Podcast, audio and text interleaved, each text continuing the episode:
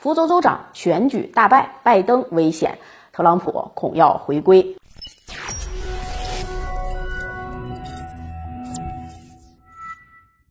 大家好，欢迎收看今天的节目，我是马岩。日前，根据参考消息转发，外媒新闻称，在美国的弗吉尼亚州举行的州长选举中，共和党候选人格伦·杨金获胜，民主党候选人特里·麦考利夫黯然退场。这个新动向呢，被美国媒体普遍认为是拜登走弱、特朗普归来的征兆。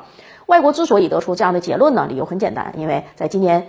年初结束的美国大选中，拜登在弗吉尼亚州以百分之十的票数优势击败了特朗普，而这次选举中，格伦·杨金则是以超过百分之十的优势击败了民主党候选人，格伦·杨金则以超过百分之十的优势击败了民主党候选人特里·麦考利夫。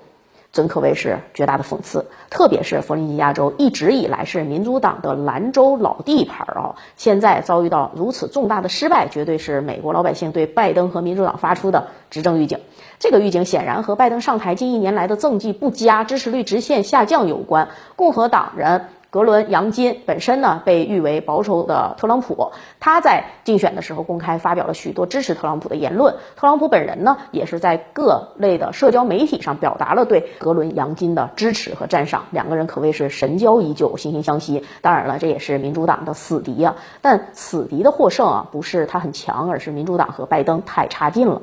目前呢，拜登在美国的支持率已经是跌到百分之四十以下了，惨的是不能再惨了。然而，许多人都还记得拜登本。本人刚上台几个月内，可真是气势如虹啊，大有拨乱反正和民主中兴的意味。最突出的呢，政绩表现为三个：一呢是使用强力行政命令控制住疫情传播，推动了全美疫苗注射；二呢就是对华延续强硬态度，完成反华小集团的创建；三呢是控制住了美国种族仇恨和两党分裂的蔓延趋势。但是从七月份开始，拜登连续犯了几个低级错误，葬送了辛苦得来的大好局面。一是过早的开放了美国社会，导致疫情控制成果付诸东流；二呢是阿富汗撤军过于草率，导致了塔利班迅速夺取政权，诞生了世界名画；三呢是国内通货膨胀率啊高企不下，百姓的生活呢日益困难。其实拜登这三个低级失误也不能全都怪拜登本人，而是本国的，就是美国的体制两个基础性的缺陷导致的。第一个基础性缺陷呢是美国政府的短视和草率性，美国政府四年一轮换。共和党和民主党势同水火，上台恨不得就生吞活剥了对方。在具体施政策略上呢，也是当然没有任何延续性的。一个党派一上台，连任几乎就成了唯一的目标。所以具体的政策都倾向于激进的草率意见，想快速的拿到支持率。比如拜登为了解决疫情导致的这种贫富差距问题，不断的印发钞票，直接送钱，结果呢就是美元购买力下降，物价飞涨。问题不但没有解决，反而还加剧了。反观中国，我们实行的是系统性的。扶贫工程，综合使用造血、产业扶持、鼓励创业、市场调节等措施，在控制住 CPI 的同时，也大幅的减少了贫困人口的数量。对比之下呢，真是高下立判了。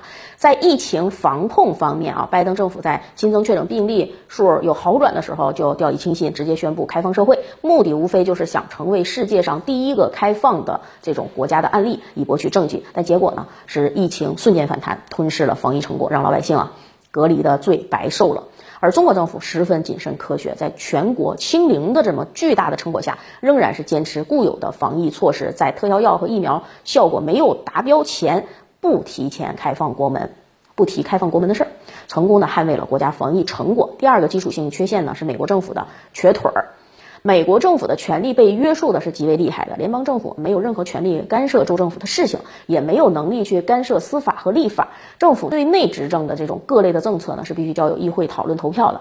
一旦执政总统所在党没有获得参众两院足够多的席位，就会出现总统想干什么，议会就否什么的瘸腿现象。美国制度在特朗普之前之所以能够。运行的还不错啊，主要是依靠老一代的这个政客的道德规范，而不是制度约束。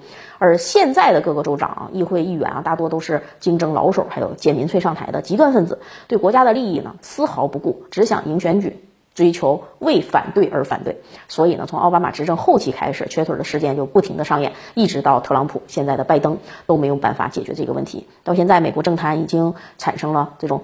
逆向淘汰啊！那些为了国家考虑的这些政治家，往往没有好下场。极端主义分子呢，赢了，说自己代表人民；搞坏事儿的呢，拍屁股走人，后果让老百姓自己去承担。连马斯克都认为中国政府更负责任啊。譬如美国前任的副总统彭斯，从道德上来说是美国公认的楷模，在特朗普窜钱关键时刻坚持住了自己的爱国和宪法立场，但现在的下场呢，极为惨淡。从总统府搬离之后就居无定所，还欠了一屁股债。啊，一批股贷款，更是被一些特朗普支持者天天威胁人身安全。但民主党人毫不同情他，因为美国人对失败者，无论是你什么原因，都会直接归纳为 loser，这也让你自生自灭，不觉得有任何救助的义务。总的来说呢，就是美国只要是体制不改，就没有任何和中国竞争的资格。一盘散沙哪能和十四亿拳头对抗呢？说回伦格杨金啊。我们翻阅他在竞选时的各类言论，发现这人最大的特点就是实事求是。在民主党操控媒体，现在把特朗普攻击成狗屎的这个现在，他并没有落井下石，而是实事求是的认可了特朗普时期的执政功绩，不怕自己被打成特朗普一党。民主党候选人特里麦考利夫在竞选辩论的时候，也曾经一个劲儿的想抓住他的一些把柄来去攻击他，还故意的去提及了国会大厦攻击事件，妄图去用舆论压迫格伦杨金。嗯，他的表态，但他呢始终没有屈服。或许美国老百姓确实也厌倦了美国政治人物这种无限的虚伪和政治正确了吧？啊，所以呢，就是要投给他。